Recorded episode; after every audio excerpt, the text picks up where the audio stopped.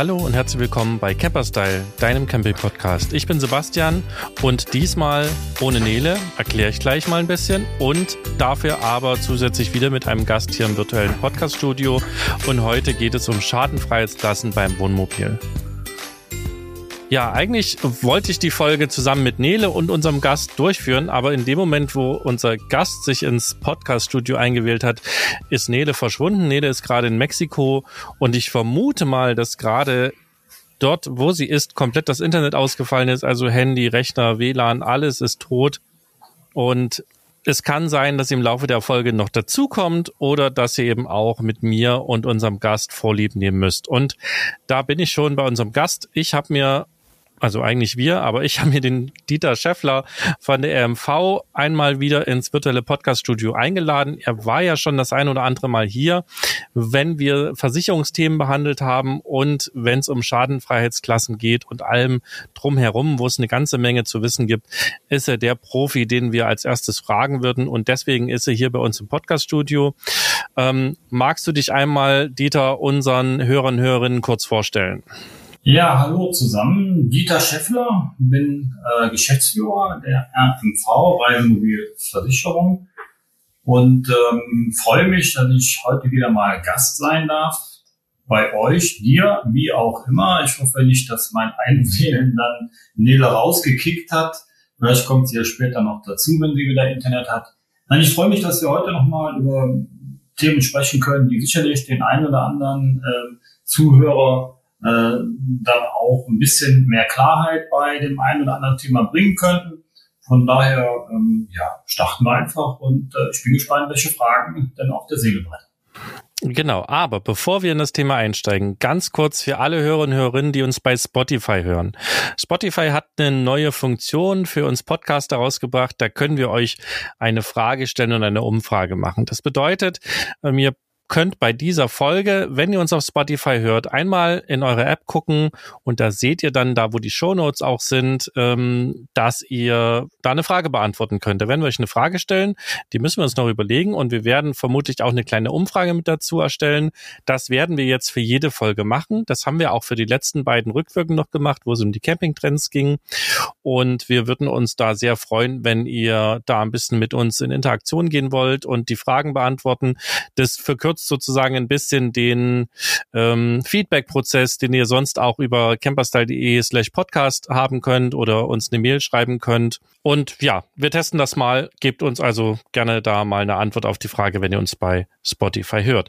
Jetzt aber rein ins Thema Schadensfreiheitsklassen. Und auch wenn das ich glaube zumindest, was es ist. Die meisten wissen, wollen wir es trotzdem nochmal grundlegend beantworten. Dieter, was sind Schadenfreiheitsklassen und wofür sind sie gut? Ja, Schadenfreiheitsklassen, wie das Wort schon beinhaltet, ähm, sagt der Kfz-Versicherer, dass man bei einem motorisierten Fahrzeug ähm, eingestuft wird, und zwar nach gewissen Kriterien, die dann sind, wie lange fahre ich ein Fahrzeug schadenfrei und komme so mit diesem Zeitraum der Schadenfreiheit in eine weitere Kategorie, in dem Fall Klasse genannt, in dem der Versicherungsnehmer in den Genuss kommt, je mehr Schadenfreiheit vorhanden ist, je geringer auch dann der Beitrag im Laufe der Jahre werden kann. Natürlich immer schön konjunktiv werden kann, weil genau wie die Schadenfreiheit dazu führt, dass ich weniger Beitrag zahle. Genauso kann es natürlich auch sein, dass wenn ich eben nicht schadenfrei bin, auch im Umkehrverhältnis natürlich etwas mehr zahlen muss. Und dabei hat der Versicherungsgeber sich natürlich auch große Gedanken gemacht und hat dann die entsprechenden äh, Fahrzeuge, die motorisiert sind, auch nach Kategorien einteilt, sodass also jedes, jede Fahrzeugart eine unterschiedliche ähm, ja, Schadenfreiheitsklasse beinhaltet.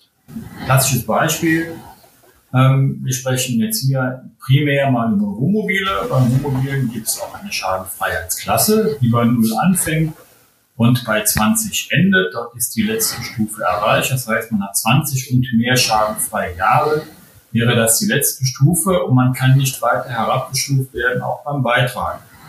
Beim Pkw ist es deutlich anders. Je nach Versicherungsgesellschaft gibt es dann mittlerweile 40 schadenfreie Jahre. Beim Motorrad ist es anders. Bei Lkw bis 3,5, über 3,5 Tonnen ist es anders. Also wie gesagt, jede Fahrzeugart ist da sehr individuell und auch entsprechend individuell in den vorhandenen ja, Beitragssätzen, die hinter diesen Schadenfreiheitsklassen sich dann natürlich dann befinden. Okay, ich dachte ja, das ist super einfach. Da gibt's äh, zehn verschiedene Klassen und dann war's das. Aber da steckt also ganz viel dahinter. Und wir versuchen das jetzt auch im Laufe der Sendung noch ein bisschen ähm, aufzudröseln, um da quasi äh, noch ein bisschen tiefer reinzugehen. Und wir wollen uns primär aber auch heute um das Wohnmobil und den vielleicht Wohnwagen kümmern. Das ist gleich die nächste Frage. Aber davor hat Nele tatsächlich geschafft, wieder Internet zu bekommen und hat sich heimlich ins virtuelle Podcast-Studio hier geschlichen. Juhu, hallo ihr beiden und hallo liebe Hörerinnen und Hörer da draußen. Was ähm, war passiert in ja. Mexiko? Äh, ich weiß es nicht. Ich habe zwischenzeitlich mit dem Support von unserem äh, Mobilfunkanbieter telefoniert und plötzlich war das Internet wie von Zauberhand wieder da. ähm, also ich begrüße euch jetzt auch beide aus meinem virtuellen Beach-Studio sozusagen.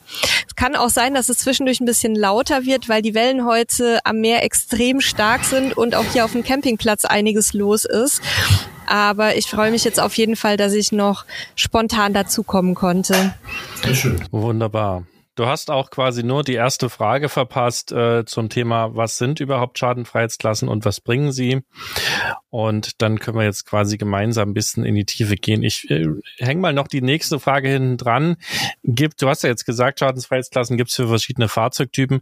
Gibt es auch beim Wohnwagen Schadenfreiheitsklassen? Nein, beim Wohnwagen gibt es keine Schadenfreiheitsklassen, weil der Wohnwagen nicht motorisiert ist. Und es gibt nur für motorisierte Kfz eine entsprechende Schadenfreiheitsklasse.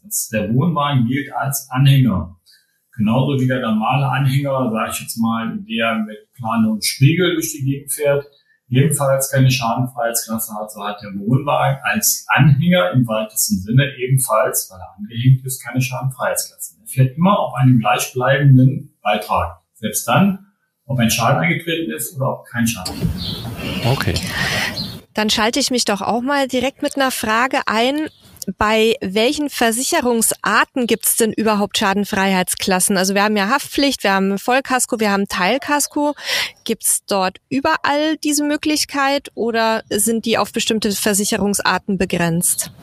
Ähm, ja, ist eine gute Frage. Im Prinzip ist es so, dass diese Schadenfreiheitsklassen sich zum einen nur auf die Haftpflicht und zum anderen nur auf die Vollkasko beziehen.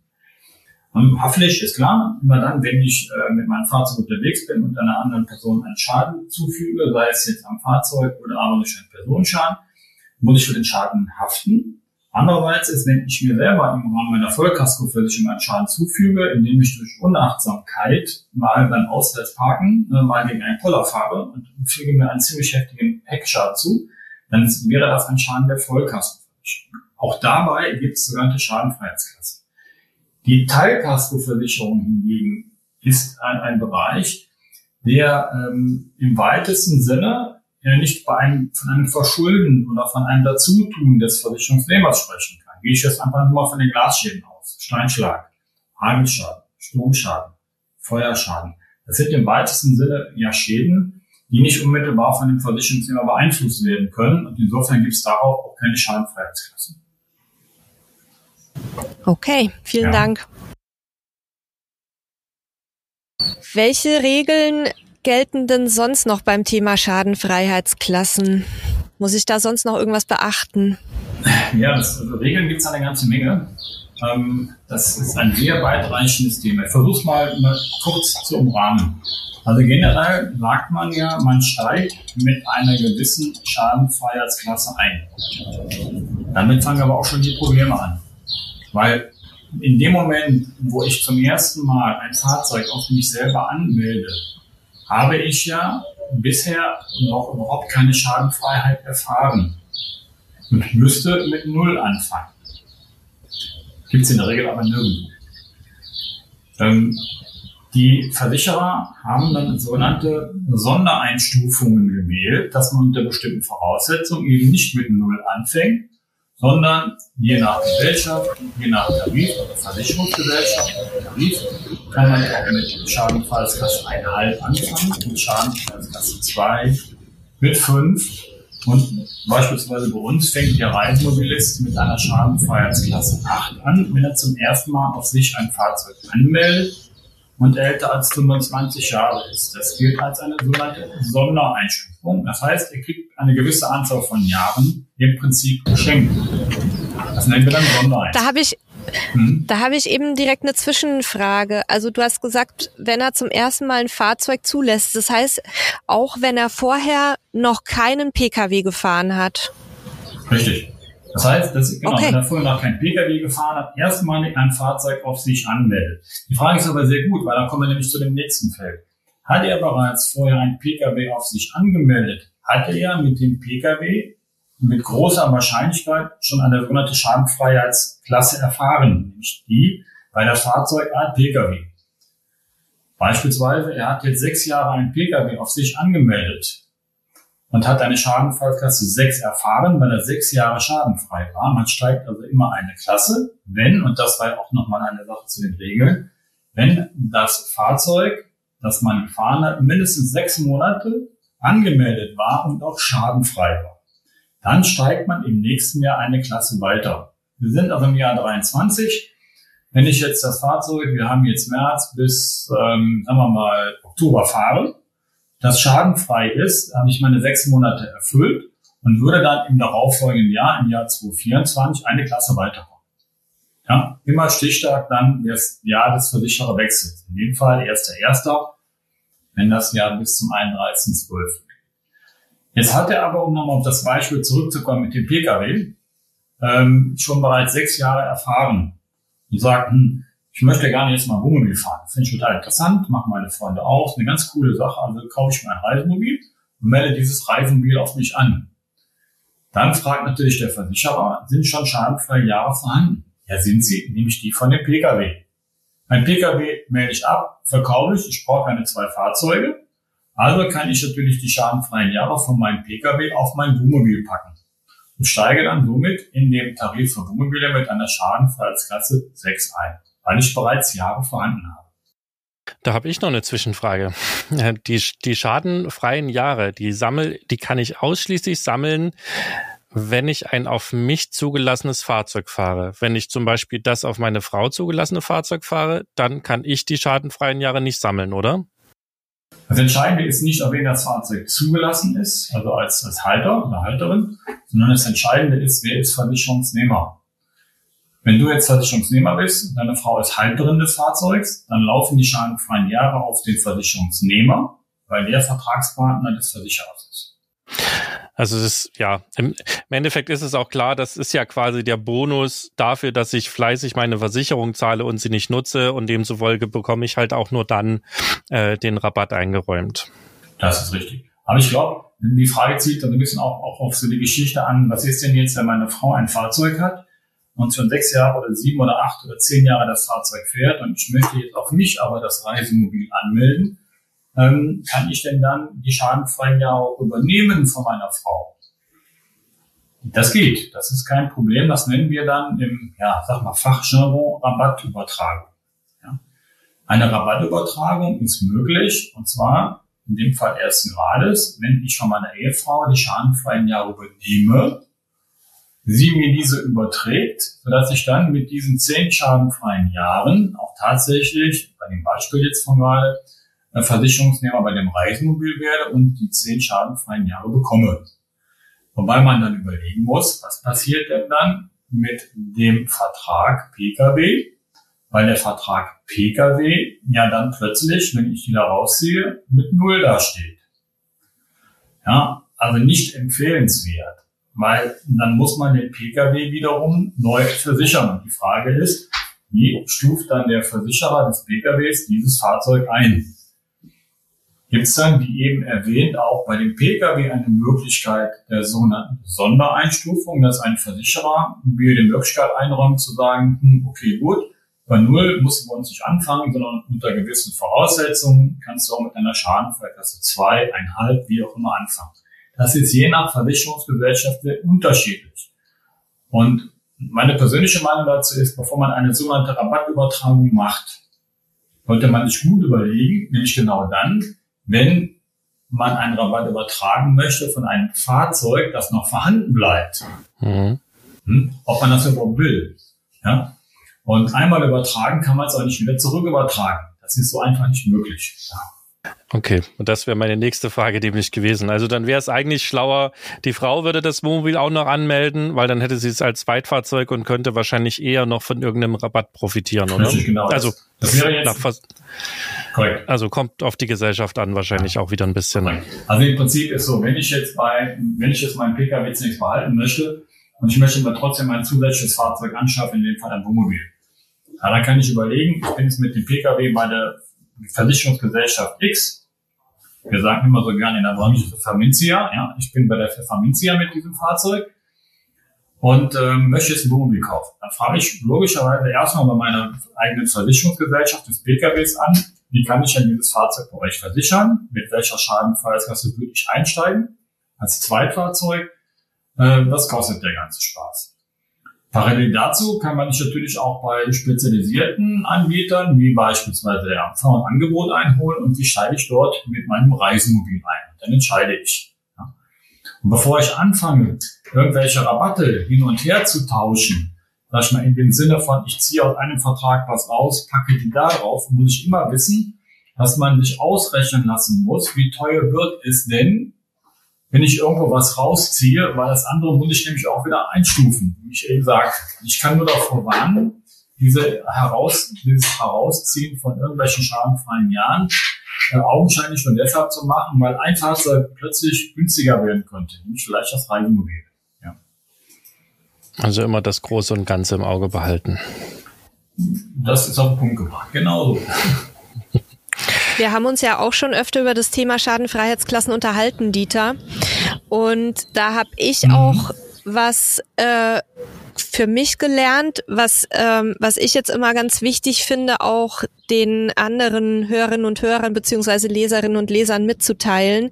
Das ist nämlich die Tatsache, dass ja die Anzahl der Schadenfreiheitsklassen nicht bei jedem Versicherer gleich ist. Also das heißt, ich kann langfristig auch sehr davon profitieren, wenn ich mir einen Versicherer aussuche, der halt mehr Schadenfreiheitsklassen insgesamt habe, weil sonst ist nach ein paar Jahren irgendwann mal die gläserne Decke erreicht und dann komme ich nicht mehr weiter sozusagen. Ähm, kannst du das noch mal ein bisschen genauer erklären, warum das so ist und, und wie viele Schadenfreiheitsklassen es wohl so maximal gibt bei den Versicherern? Also wie viele es maximal gibt, die Frage ist sehr schwer zu beantworten, weil es gibt doch sehr viele Kfz-Versicherer auf dem, auf dem Markt. Wenn man jetzt mal von den größten gängigen Versicherungsgesellschaften ausgeht, sind nahezu alle in dem Bereich, dass man sagt, Schadenfreiheitsklasse 20 ist so das Maximum, das man erreichen kann dann bleibt man nicht stehen, sondern man kommt von der, 20, von der 20 und die Schadenfreiheitsklasse 21, das ist kein, und so weiter und so weiter, auch gerne auch bis zur Schadenfreiheitsklasse 40. Man sinkt aber nicht deshalb mehr im Beitrag, weil die Grenze bei der SF20 erreicht ist. So. Und wenn die Grenze erreicht ist, geht es vom Beitrag halt nicht mehr runter. Es ist aber bewusst so gewählt, dass man sagt, selbst dann, wenn man das Wohnmobil weiterfährt, werden die Jahre weitergezählt. Es könnte ja folgendes passieren, dass wenn man plötzlich jetzt mit der 30er Schadenfreiheitsklasse hat, ist man halt ein bisschen älter. Oder aber man sagt, Reisemobil ist jetzt überhaupt nichts mehr für mich. Ich möchte nur noch mit dem Pkw fahren. Man verkauft das Reisemobil, hat auf dem Reisemobil SF33 als Beispiel und man kauft sich ein Pkw. Dann muss man den Pkw oder das Pkw ja wieder einstufen.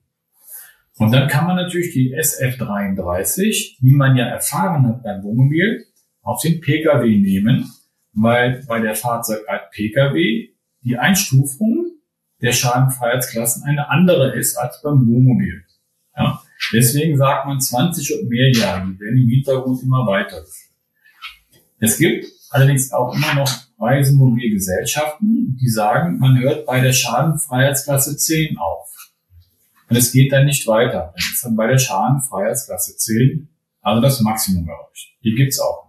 Das heißt also, wenn man sich eine Versicherung auswählt ähm, und Angebote einholt, dann wäre das eine gute Idee, da auch ein bisschen drauf zu gucken, dass es eben weiter als 10 geht und möglichst hoch.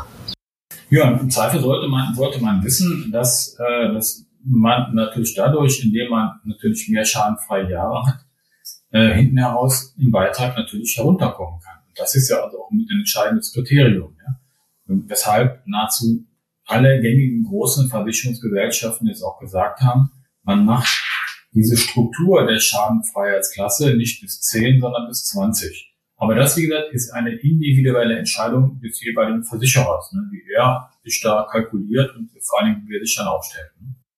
Und sind die Rabatte dann bei jeder Gesellschaft gleich? Also gibt, was weiß ich, Schadenfreiheitsklasse 5 bei jeder Versicherung denselben Prozentsatz an Rabatt oder ist auch das unterschiedlich?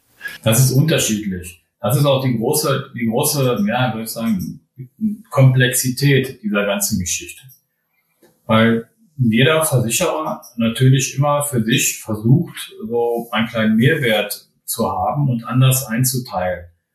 Die Zeiten, wo alles immer gleich war, die sind schon sehr, sehr lange vorbei. Also ich bin mittlerweile über 35 Jahre im Geschäft und ich kann mich noch daran erinnern, wie die Schadenfreiheitsklassen mal alle gleich waren und die dahinter vorhandenen Beitragssätze, so nennt man diese, auch überall gleich waren. Die Zeiten sind total vorbei. Jetzt kann es bei einer Gesellschaft sein, der hat elf schadenfreie Jahre, dann liegt der Beitragssatz in der Haftpflicht beispielsweise bei 28 Prozent und bei der anderen Gesellschaft liegt er bei 30 Prozent. So. Die Endstufe ist allerdings bei den Gesellschaften, die bei der SF20 sind, nahezu überall gleich. Das sind 25 Prozent. Also die Vergleichbarkeit ist nicht zwingend gegeben in diesem Bereich darunter. Das kann man wohl so deutlich sagen. Ähm, jetzt jetzt kann es ja, also du hast es ja gerade schon angesprochen, es ist überall unterschiedlich. Wie ist es denn jetzt, wenn ich tatsächlich einen Versicherungswechsel durchführe? Das heißt, von einer Gesellschaft zur anderen gehen möchte. Kann ich dann die meine Schadenfreiheitsklasse so einfach mitnehmen? Muss ich da irgendwas beachten? Gibt es da Stolpersteine? Also grundsätzlich ist es so, dass man wie bei einem Versichererwechsel den Schadenfreiheitsrabatt immer mitnehmen kann. Man sollte ihn auch mitnehmen, weil wenn man ihn nicht mitnimmt, müsste man ja unter Umständen deutlich geringer anfangen. Als, als ein, beispielsweise, ich habe jetzt immer, ich arbeite immer ganz gerne mit Beispielen, ich habe jetzt 14 schadenfreie Jahre, möchte aber zum ersten erst den Versicherer wechseln, aus welchen Gründen auch immer. Dann nehme ich natürlich von Versicherer A zu Versicherer B meine 14 schadenfreie Jahre mit, weil das ja entsprechend günstig wird. Wenn ich ihn nicht mitnehme, müsste ich ja wieder rein theoretisch bei Null anfangen und das würde überhaupt keinen Sinn machen, weil es zu teuer wird. Also nehme ich die mit. Das Prozedere ist wie folgt. Ich gebe meine 14 schadenfreie Jahre an. Nur der Versicherer sagt, das ist zwar schön, wir glauben es ja nicht. Im ersten Buch schon, weil der entsprechende Antrag wird gedruckt und der Versicherungsschein auch. Im Hintergrund läuft eine sogenannte Schadenfreiheitsrabattanfrage. Nämlich von Versicherer B, das ist der neue, zu Versicherer A. Und zwar zu der Vertragsnummer, die der Kunde bei Versicherer B angegeben hat. Und der Versicherer A bestätigt dem Versicherer B, dass auch tatsächlich 14 schadenfreie Jahre vorhanden waren. Dann bleibt der Vertrag so, wie er ursprünglich beschlossen wurde, alles ist gut.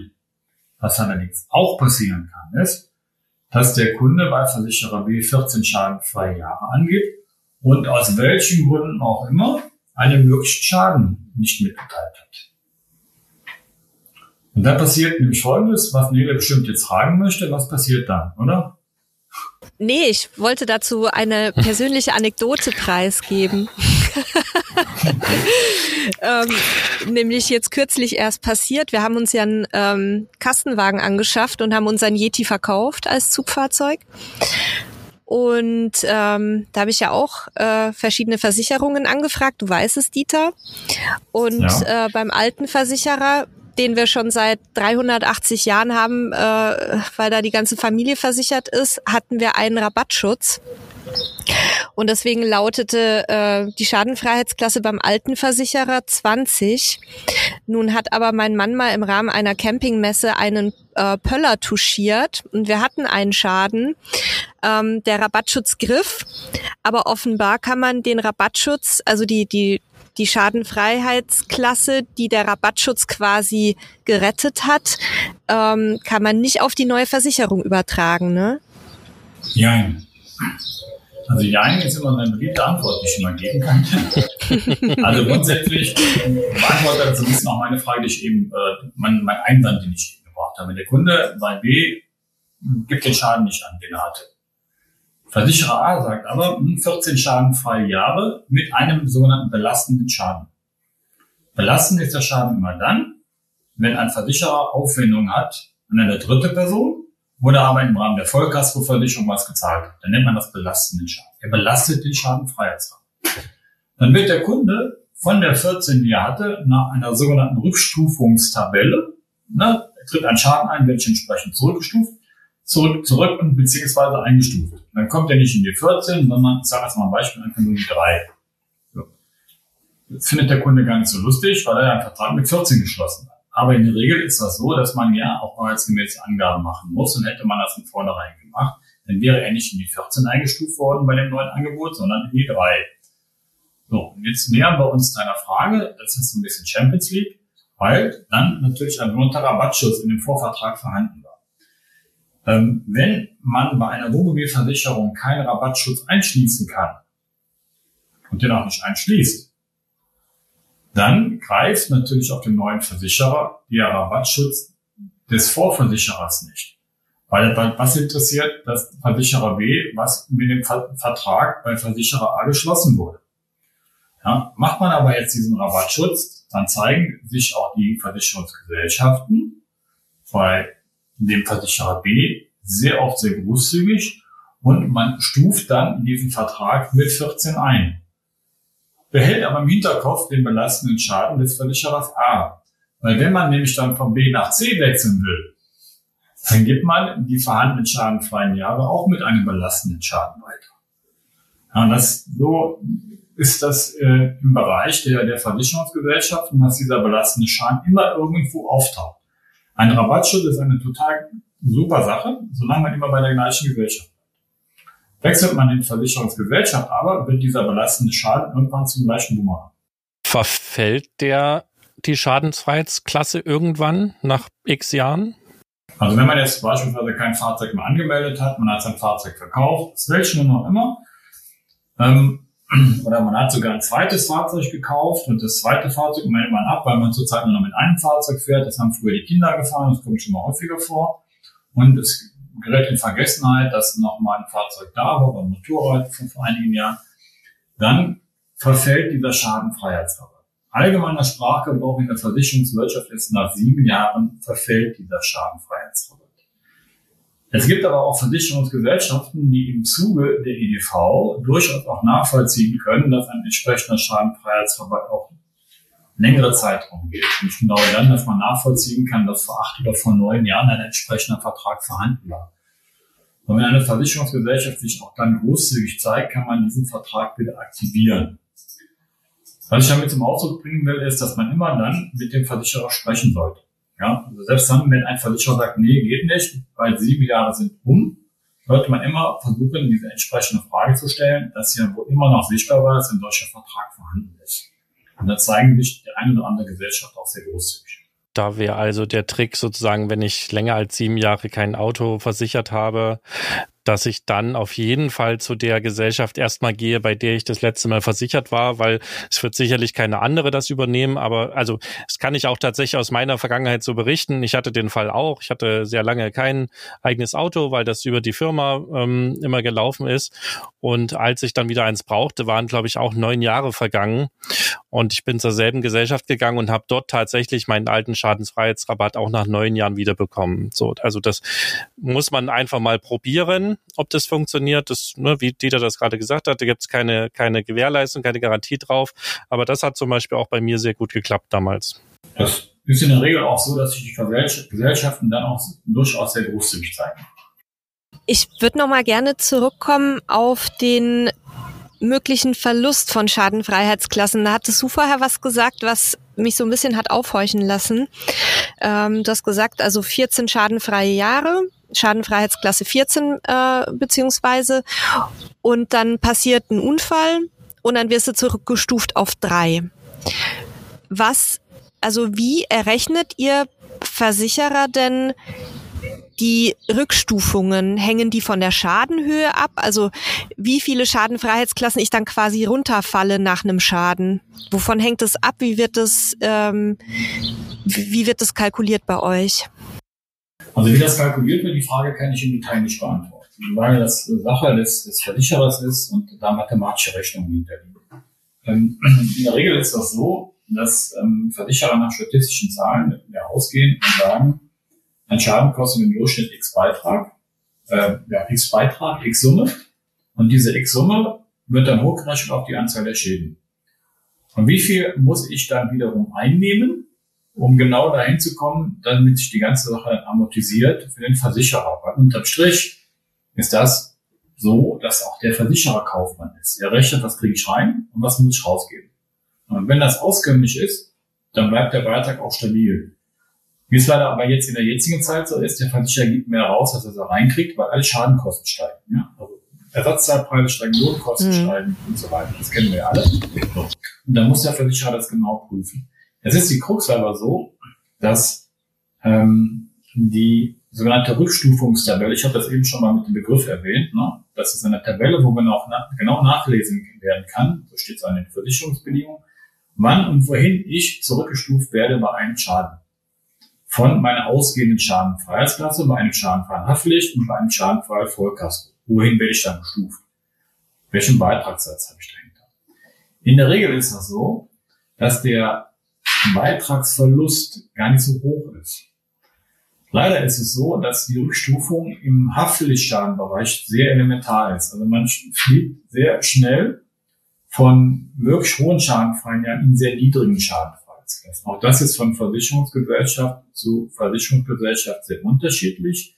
Nur die Anzahl der vielen Jahre, die man verliert, ist sehr hoch. Beispielsweise kann man von einer Schadenfreiheitsklasse 20 in die 2 fallen im Rahmen der Haftpflichtversicherung.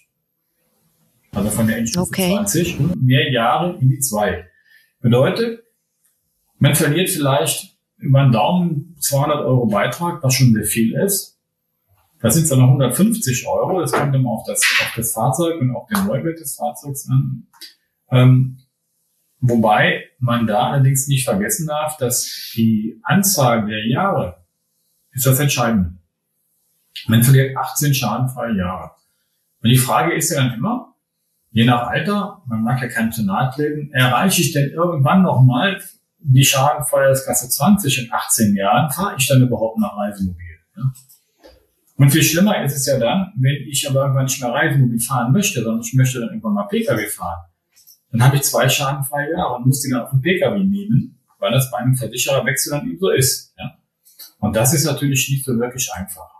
Ein sogenannten Rabattschutz, der ist mittlerweile auf dem Markt erhältlich. Den kann man auch dann gegen einen Beitrag X dazu kaufen.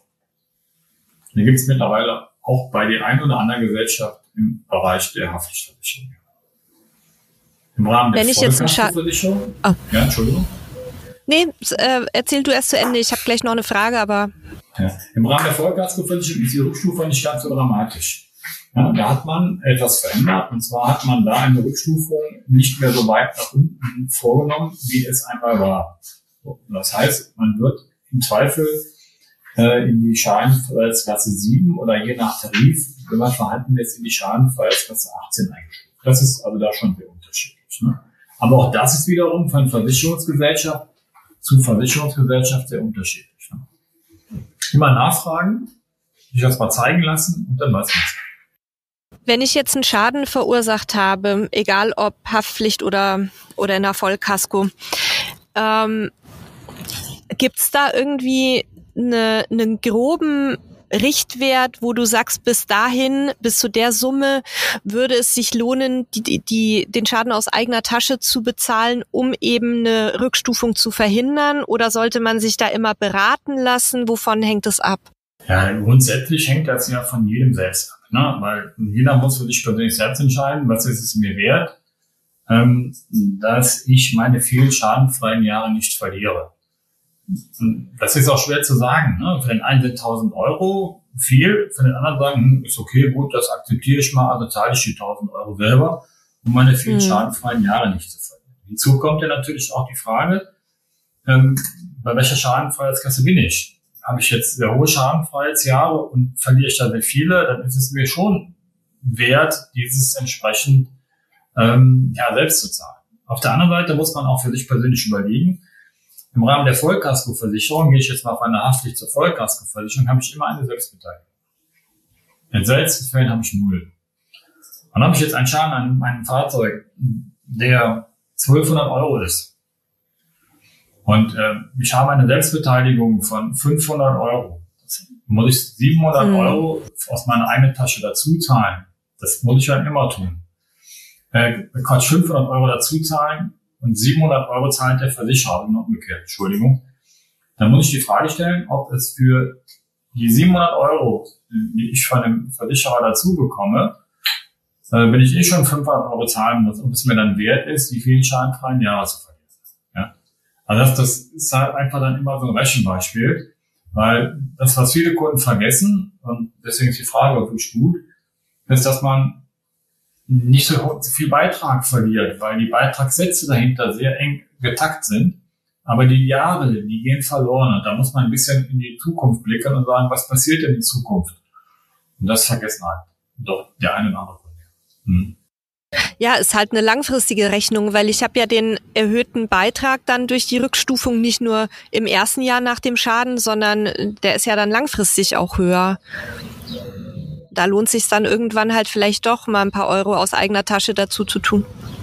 Ja, genau. Das, was ich gerade sagen wollte, ist, ähm, es gibt von Versicherern sogenannte Rentabilitätsberechnung. Ähm, bis zu welchem Betrag lohnt es sich, diesen Schaden selbst zu zahlen, damit ich immer irgendwann dann, wenn ich mal wieder schadenfrei bin, dahin komme, wo ich herkomme. Mhm. Das sind natürlich, ja, ich sag mal, Berechnungen, die aber darauf abzielen, dass ich genau dann, bis ich wieder dahin komme, immer schadenfrei bleibe. Wenn ich aber jetzt irgendwann dazwischen nochmal einen Schaden habe, dann habe ich ja eine doppelte Rückstufung. Deswegen sind diese sogenannten Rentabilitätsberechnungen immer mit Vorsicht zu genießen. Ähm, was bringt mir das, wenn ich jetzt den, den, die, sag ich jetzt mal, den, die, den Schaden äh, jetzt nicht zurückkaufe und sage, okay, in acht Jahren bist du da, wo du vorher warst, aber in der Zwischenzeit dieser acht Jahre passiert mir ein weiterer Schaden. Mhm. Dann bin ich ja wiederum von der Klasse, aus der ich herkomme, nämlich, also jetzt, in dem ich gerade bin, in der fünf beispielsweise, ja, von da bin ich ja wieder gestuft und dann werde ich ja noch weiter zurückgestuft. Deswegen muss man also immer für sich persönlich abwägen, was ist es mir wert, die vielen Jahre nicht zu verlieren. Weil auch das kann passieren, dass ein weiterer Schaden eintreten kann. Die klassischen Fälle sind ja nicht nur, dass ich einen Verkehrsunfall habe, wo ich jetzt jemanden hinten drauf fahre. Das kann auch beim Ausparken sein. Beide parken raus, keine Zeugen da, ja. ja. Oder ich will abbiegen oder einen Unfall im Begegnungsverkehr sehr oft. Ja, und, und gerade mit Wohnmobilen, die vielleicht auch ein bisschen größer sind als die Dimensionen, die man so vom Pkw kennt, ähm, da ist es ja auch schnell passiert, dass man mal irgendwie eine Delle ins Dach fährt mit einem Ast oder so. Wir haben da so einen, ja. so einen Kandidaten im Freundeskreis, der sich ein Wohnmobil gemietet hat und dann direkt mal als erstes, äh, als erstes gegen den Baum. Also ja, es ist mit den großen Fahrzeugen, da muss man wirklich die Augen überall haben. Deswegen ähm, sprechen wir auch so ausführlich hier über, über diese Versicherungsthemen immer, weil es einfach was anderes ist, als wenn ich mit einem Kleinwagen unterwegs bin. Ja, das ist aber genau das, was du sagst, ist genau der Punkt. Na, ne? das dass man einfach die, die, die Maße des Fahrzeugs falsch einschätzt. Das kann aber auch genau Unachtsamkeit sein. Das ist einfach so eine Geschichte, ich mal die Heckgarage, ja. Ähm, ich sag mal, was, kann passieren, wenn ich in der Heckgarage bin, ich lasse den Schlüssel stecken, je nachdem zu welcher Seite die auf bin, ich klappe die auf, oder mein Sohn oder meine Tochter klappen die auf, weil ein Ball drin ist, die wollen wir ganz schnell rausholen und der Schlüssel steckt noch. Kann passieren. Und mit dem Schlüssel haue ich mir den Dell in mein Fahrzeug rückwärts. Ja, das ist ja. auch mal Schaden, der locker im vierstelligen Bereich steht. Ne? Ja. Das unterschätzt man einfach, ja. Ich habe auch noch eine Frage. Kann ich, auch wenn ich, sagen wir mal, sehr ungeschickter Fahrer bin, auch negativen Schadenfreiheitsrabatt bekommen oder ist bei Null Schluss? Nö. Man kann auch weiter runterkommen in die sogenannte Malus, im Malus-Bereich. Ne? Malus, ne? schöner Begriff, ne? schlecht oder böse, wie auch immer. Ne? Und das ist dann ein Bereich, bei dem der Kunde dann damit rechnen muss, dass der Versicherer ihn auffordert, den Versicherer zu verlassen. Man spricht also eine Verkündigung der Schadenfall. Auch das ist ein Thema, das der Versicherer aussprechen kann. Das bringt mich zur nächsten Frage. Muss ich meinen Schadenfreiheitsrabatt mitnehmen?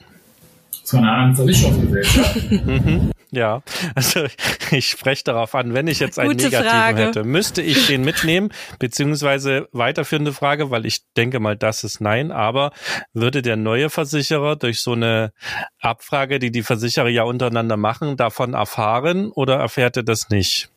Das erfährt er. Okay. Also grundsätzlich ist ja, man muss sich vorstellen, es ist dann mittlerweile ein Stück weit automatisierter Vorgang. Ähm, wie eben bei dem Beispiel, der Versicherer B fragt bei einer A, stimmt es, dass ne, der Schöffler in der Schadenfreiheitskasse 5 war? Nein, nein, der war nicht in der Schadenfreiheitskasse 5 in der Vollkasse. Aber in der Haftpflicht war er in der sogenannten M-Klasse.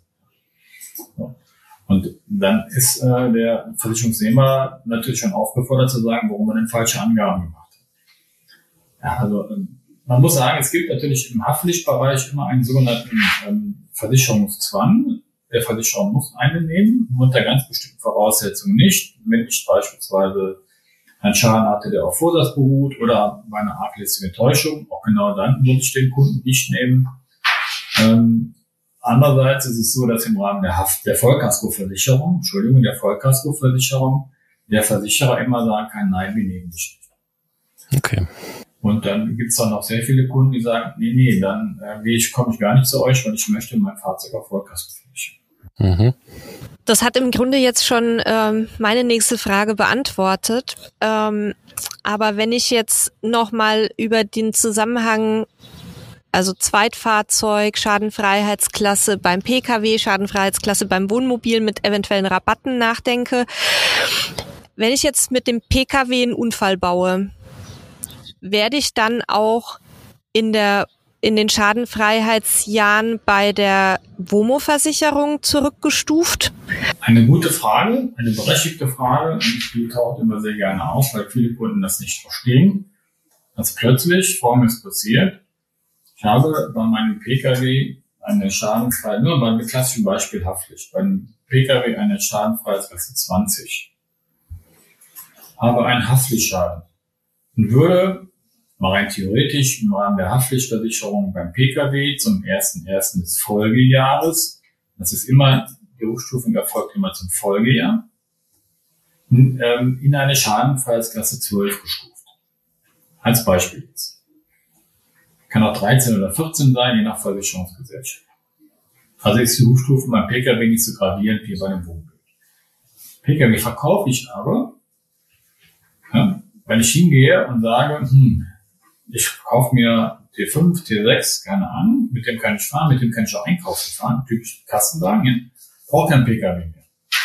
Kann das eine mit dem anderen wunderbar verbinden. Okay, Pkw verkauft, hat eine Übergangsphase von zwei Monaten und dann melde ich dann im Februar bei einem T6 an. Und sage, hm, ich habe einen Vertrag bei der Pfeffermünzia, in dem Fall Versicherer A, und möchte meine schadenfreien Jahre mitnehmen. Wie viele haben Sie denn da drauf? Und dann sage ich, ja, da sind 20 drauf und nachweisgemäße Angaben, habe aber einen Schaden gehabt. Aber die haben mir schon gesagt, ich würde beim Pkw zurückgestuft werden in die 12. Dann sagt aber der Versicherer B, der dann ein typischer Wohnmobilversicherer ist, tut uns leid, wir haben jetzt hier ein Wohnmobil und Sie werden nach den Kriterien eines Wohnmobils zurückgestuft und kommen dann dadurch in die Schadenfallsklasse 2.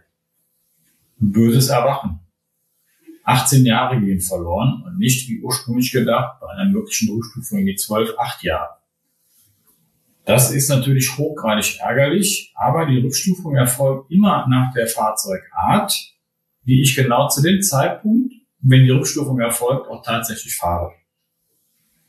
Ist der Fall umgekehrt, hätte der Kunde natürlich eher Glück. Ja, weil er dann eben nicht in die Schadenfassklasse 2 gestuft wird, sondern wenn er sich ein Pkw für das Wohnmobil einschafft, in eine günstigere Schadenfreiheitsklasse gestuft wird als bei einem Wohnmobil.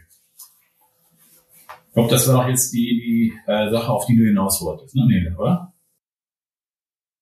Ja, also das war nicht genau das, worauf ich raus wollte, Dieter, war aber auch super spannend. Ähm, meine Frage ging eher in die Richtung, also ich habe zwei unabhängig voneinander versicherte Fahrzeuge. Ich habe einen Pkw und einen ein Wohnmobil und habe beim Wohnmobil jetzt bessere Konditionen bekommen, weil ich auf dem Pkw schon viele schadenfreie Jahre hatte.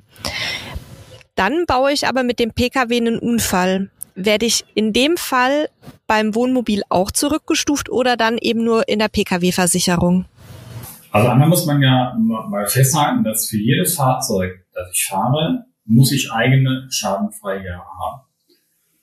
Habe ich einen Pkw, da sind jetzt acht schadenfreie Jahre drauf, ist es okay. Habe ich dazu ein Wohnmobil, da sind 15 schadenfreie Jahre drauf. Und wechseln mit dem Wohnmobil zur Versicherung B, da habe ich bei dem Wohnmobil 15 schadenfreie Jahre drauf. Verursache ich jetzt einen Unfall mit meinem Pkw, das noch bei der Versicherung A versichert ist, dann bin ich nur bei dem Pkw zurückgestuft und nicht mehr bei dem Wohnmobil, weil das zwei voneinander unabhängige Verträge sind. Das eine hat mit dem anderen überhaupt nichts zu tun. Okay, sehr gut. Sebastian, hast du noch Fragen? Ja, ich gehe gerade mal meine, meine Liste durch. Also was auf jeden Fall, glaube ich, noch eine spannende Frage wäre, du hast ja vorhin gesagt, man kann vom Ehepartner den Schadenfreiheitsrabatt übernehmen. Kann ich auch von meinen Eltern den Schadenfreiheitsrabatt übernehmen? Oh ja, das ist ja natürlich noch viel spannender, weil die noch ein paar mehr Jahre auf dem Buckel haben, ne? Ja, das geht. Ich kann ne, von meinen Eltern schadenfrei Jahre übernehmen. Allerdings muss man hier aufpassen. Und zwar, wenn ich die schadenfreien Jahre meiner Eltern nehme, vom Vater oder von der Mutter, gibt es einmal die Möglichkeit, mein Vater fährt überhaupt nicht mehr Fahrzeug und überträgt sie mir.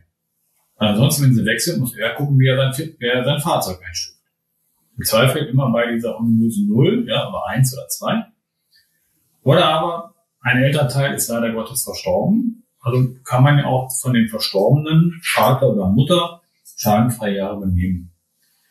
Wichtig dabei ist halt immer zu wissen, dass man maximal die schadenfreien Jahre übernehmen kann, die man auch selber erfahren hätte. Habe ich jetzt ähm, beispielsweise nur sechs Jahre den Führerschein, kann ich keine 20 Jahre von meinem Vater übernehmen, weil die habe ich nicht erfahren können. Früher war das durchaus möglich. Meine ältere Schwester, die hat damals noch den Schadenfreiheitsrabatt meines Vaters bekommen, wo sie erst zwei Jahre den Führerschein hatte. War natürlich eine ganz tolle Nummer, aber in dem Fall leider nicht möglich. okay. Aber generell machbar. Gibt es da irgendwelche Hürden oder ist es genauso ähm, wie wenn ich es von meiner Ehefrau oder Ehemann übernehme? Ja, man sagt in der Regel Verwandtschaft ersten Grades. Es gibt Gesellschaften, die machen da schon Ausnahmen von, von Opa auf, auf Enkel. Das geht mittlerweile auch. Und Versicherer wollen natürlich schon gerne wissen, ist denn dieses Fahrzeug auch in der Zeit, wo ich die schadenfreien Jahre übernehme, auch von mir gefahren worden, wenn ich die jetzt von meinem Vater übernehmen möchte. Ne? Ähm, dass man sagen kann, okay, das Fahrzeug ist von ihm gefahren worden, also kann auch die schadenfreien Jahre dann übernehmen. Und wenn ich das Fahrzeug nie gefahren habe, dann legen das Versicherer schon mal sehr gerne sehr eng aus. Ja. Ja, ich bin ansonsten eigentlich jetzt äh, rundum informiert worden mit meinen ganzen Fragen. Hast du denn noch weitere Profi-Tipps, Insider, Infos oder sonst irgendwas, was dir noch besonders am Herzen liegt zu diesem Thema, Dieter?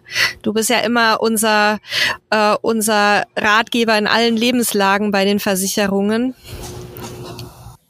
Also das, was man, was, was ich noch mal, vielleicht noch mal anmerken möchte, sind so, so eine Geschichte, die, die Frage taucht schon mal ganz gerne auf. Und zwar habe ich äh, beispielsweise auch äh, die Möglichkeit, das ist eben schon mal angeklungen, ähm, ich habe ein Pkw mit sehr hohen schadenfreien Jahren.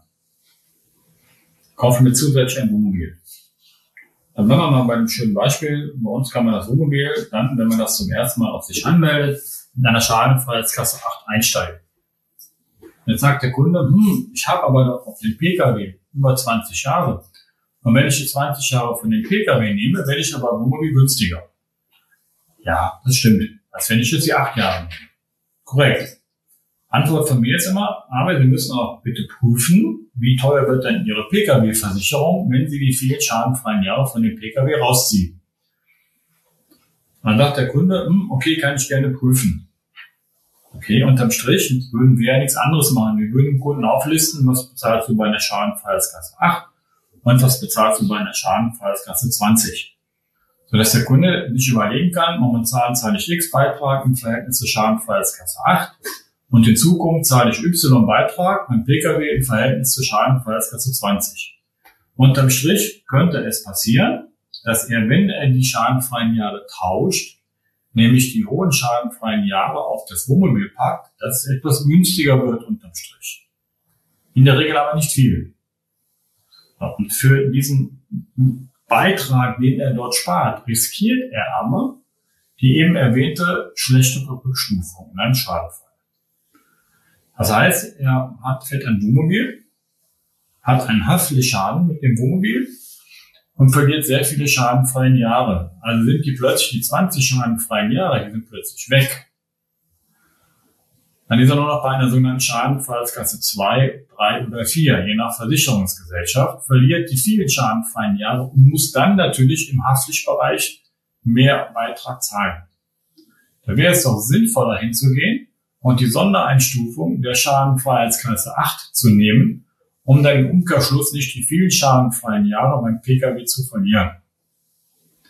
Und hat er denn dann tatsächlich die hohen schadenfreien Jahre beim Pkw noch? Kann er sich auch nach diesem Schadenfall immer noch überlegen, ob ich nicht dann plötzlich doch hingehe und nehme die hohen schadenfreien Jahre vom Pkw und pack die auf das Wohnmobil. Weil sehr häufig passiert es auch, dass dann Kunden hingehen und sagen, Pkw verkaufe ich dann doch. Aber wenn die einmal natürlich verloren gegangen sind, dann sind sie weg. Und man darf bei dem Beitrag, den man spart, nie außer Acht lassen, dass eine mögliche Rückstufung nicht nur Geld kostet, sondern auch viele schadenfreie Jahre kostet weil die Rückstufung halt beim Wohnmobil eine andere ist als beim Pkw. Deswegen empfehlen wir halt in dem Fall immer, die hohen schadenfreie Jahre immer zunächst mal drauf zu lassen. Das kann man ja auch später noch tun. Ja, man kann auch später noch hingehen und sagen, ich möchte in zwei Jahren, packe ich dann noch die hohen schadenfreien Jahre auf das Wohnmobil. Weil ich dann ja mein Pkw verkaufe. Die Möglichkeit besteht immer noch. Aber das wäre dann aus meiner Sicht am falschen Ende gespart. Ne? Das sollte man immer dabei so mit Blickrichtung eines möglichen Schadenfalls beachten. Ja. Und, und es ist halt auch super schwierig eigentlich in, also das ist ja generell so das Thema, das habe ich hier schon ein paar Mal heute gedacht, was du so erzählt hast.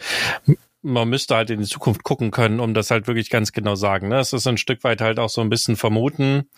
Und ähm, man kann dann mit einer Entscheidung auch richtig liegen oder falsch liegen. Ähm, das, ich finde es tatsächlich gut, wenn man dann auch einen Versicherungsberater oder Menschen, Makler, wen auch immer hat, seines Vertrauens hat, den man auch einfach fragen kann, so wie du es ja gerade gesagt hast. Ne? Wir empfehlen aus unserer Erfahrung, weil ihr guckt natürlich auch viel mehr Daten und Informationen als der einzelne Versicherungsnehmer und könnt halt auch entsprechend ganz anders beraten. Also das finde ich tatsächlich aus meiner Lebenserfahrung sehr hilfreich, da jemanden an der Seite zu haben. Ähm, äh, weil das günstigste Angebot, also das ist auch der Punkt, natürlich ist es, ist es blöd, wenn man mehr bezahlen muss, aber das habe ich auch gelernt, das günstigste Versicherungsangebot ist, solange nichts passiert, immer das Beste. Aber in dem Moment, wo was passiert, kann es halt auch schnell herausstellen, dass die Versicherung nicht zahlt, dass es ähm, Einschränkungen gab, von dem einem keiner was gesagt hat, die im Kleingedruckten standen. Kann alles passieren, muss nicht passieren. Das macht halt alles das Thema super schwierig. Und ich, ich merke auch, bei dem, was du heute alles erzählt hast, wie kompliziert das, also wie viel mehr kompliziert es ist, als ich, als ich das gedacht habe. Ähm, und ich glaube, was, was ich als, als Kernerkenntnis mitnehmen kann, sucht euch halt wirklich jemanden, der euch berät dazu zu dem Thema ähm, und bucht nicht nur das Billigste, es sei denn, ihr sagt halt, nö, ich gehe das Risiko ein, ich will jetzt einfach Geld sparen und dann gucken wir einfach. Ähm, dann versucht zumindest aber alle Einschränkungen und, und, und Dinge sozusagen zu beachten. Und auch dann hilft euch ja hoffentlich zumindest unsere Schadenfreiheitsfolge heute weiter, dass ihr da auch ein bisschen auf äh, im Klaren seid, äh, was ihr beachten müsst und äh, was es für Stolpersteine gibt und aber auch für Möglichkeiten, etwas zu sparen. Das sollte man auf jeden Fall tun, weil ein Anruf äh, verschafft schon Klarheit Und ähm, das ist einfach ex extrem wichtig. Ein anderes Beispiel noch, auch ohne jetzt den Rahmen sprengen zu wollen, ist auch die Geschichte, was ist zum Beispiel, wenn ich, mir, wenn ich mal mein Wohnmobil kaufe, darf auch mein 22er so mit dem Wohnmobil fahren. Ist das im Tarif enthalten oder ist das im Tarif nicht enthalten? Gibt es Einschränkungen im Fahrerkreis? Nach dem Alter beispielsweise gibt es eine Altershöchstgrenze, wenn ich einen gewissen Tarif wähle. Ähm, beispielsweise, ich möchte jetzt mein Wohnmobil als Zweitwagen versichern und nicht die hohen schadenfreien Jahre vom Wohnmobil nehmen. Auch da muss man sich bei einem Versicherer erkundigen. Darf dann mein Sohn damit fahren, der 22 ist? Ähm, oder muss mein Pkw auch bei ihm versichert sein, damit ich diese günstige Einstufung kriege? Weil das Schlimmste, was passieren kann, ist, man macht einen Vertrag fertig und hinterher stellt sich fest, hm, das war dann doch gar nicht so, weil wenn Ihr Sohn damit fährt, dann wird es teurer. Dann kriegt man eben diese besondere günstige Einstufung nicht, sondern fällt wieder nach hinten runter. Und dann äh, fängt natürlich der ganze Bürokratismus an, den Vertrag rückabzuwickeln. Ja? Aber das muss alles nicht sein. Also lieber mal erkundigen, nachfragen und dann sollte man das Ganze dann versuchen, für sich zu sortieren und dann abschließen. Genau da, wo man sich gut aufgehoben fühlt. Okay, dann, Dieter, vielen lieben Dank äh, für dieses Thema, dass, dass du uns da so eine Menge Infos mitgebracht hast und ich hoffe, ihr Hörer und Hörerinnen da draußen konntet auch für euch was mitnehmen. Ähm, vielleicht gleich, wenn ihr euch ein neues Fahrzeug kauft oder auch für die Zukunft, wenn das ganze Thema irgendwann ansteht und ja auch beim Pkw spannend sein kann. Für alle, die uns bei Spotify hören, guckt nochmal in die Show Notes, schaut mal nach der Frage, die wir gestellt haben, beantwortet die gerne, würden wir uns sehr drüber freuen. Wir freuen uns auch immer über eine positive Bewertung. Äh, das geht, glaube ich, aber nur bei Spotify und bei Apple. Die anderen Plattformen bieten euch das nicht an. Vielen Dank nochmal, Dieter. Ich verabschiede mich schon mal bei unseren Hörern und Hörerinnen da draußen, übergebe das Wort an ja, an wen? Äh, ich übergebe das Wort mal an Dieter und dann hat Nele heute mal das letzte Wort. Das ist schön. Dingen ne, bei einem Wetter, wenn man dann natürlich äh, im schönen Warmen sitzt, ne, wie du eben sagtest, du hörst das Meer schon ein bisschen rauschen. Wenn ich jetzt immer dort im Fenster schaue, dann weiß man nicht, ob es jetzt warm oder kalt sein soll in Deutschland. Und es hat mir richtig Spaß gemacht, heute nochmal äh, Gast sein zu dürfen bei euch. Und ich denke, äh, dass es sicherlich noch Themen gibt, wo man eine solche Folge mal wiederholen kann. Mache ich sehr gerne, hat Spaß gemacht. Ich hoffe, ich habe ein bisschen Licht ins Dunkle bringen können. Ist doch komplexer, als man eigentlich meint. Wenn man immer so fest im Thema steckt, so wie ich das bin, äh, dann muss man immer aufpassen, dass man nicht, nicht zu, weit, äh, zu weit dann in den Versicherungsdschungel bewegt. Aber ich habe versucht, einfach auszudrücken. Hat mir Spaß gemacht. Vielen Dank, dass ich dabei sein durfte. Euch eine gute Zeit, bleibt gesund und viel Spaß im warmen Wetter bei euch beiden. Tschüss. Ja, vielen Dank, lieber Dieter. Ähm, ich melde mich jetzt nur ganz kurz nochmal zurück und ihr hört wahrscheinlich, äh, hier kommen gerade massenweise Amerikaner an und die sind ja auch immer nicht so ganz leise. Äh, wir, ich habe jetzt gerade sechs neue Autos gezählt mit riesen Anhängern ich fand es wieder faszinierend, Dieter, dass du es immer schaffst, selbst bei Folgen, wo ich denke, ja, gucken wir mal, ob wir da so eine halbe Stunde voll kriegen. So ein Riesenthema ist es ja jetzt nicht, doch wieder so viel Wissen und Information reinzubringen, dass wir uns wieder total verquatschen. Das ist ja eigentlich bei uns jedes Mal so. Ähm, ich genieße es immer sehr und freue mich schon auf die nächste Folge. Ich habe ehrlich gesagt auch schon wieder ein paar Themen für dich in der, in der Hinterhand. Also du wirst bald wieder eine Einladung von uns bekommen. Ja, und euch da draußen, liebe Hörerinnen und Hörer, ähm, auch eine, einen schönen Tag, schönes Wochenende. Und ich schicke euch ganz, ganz viel Sonne aus Mexiko und kleine Ergänzung zu dem, was Sebastian gesagt hat. Auch bei Podimo kann man uns am liebsten natürlich gut bewerten. Alles Liebe, bis dann. Tschüss.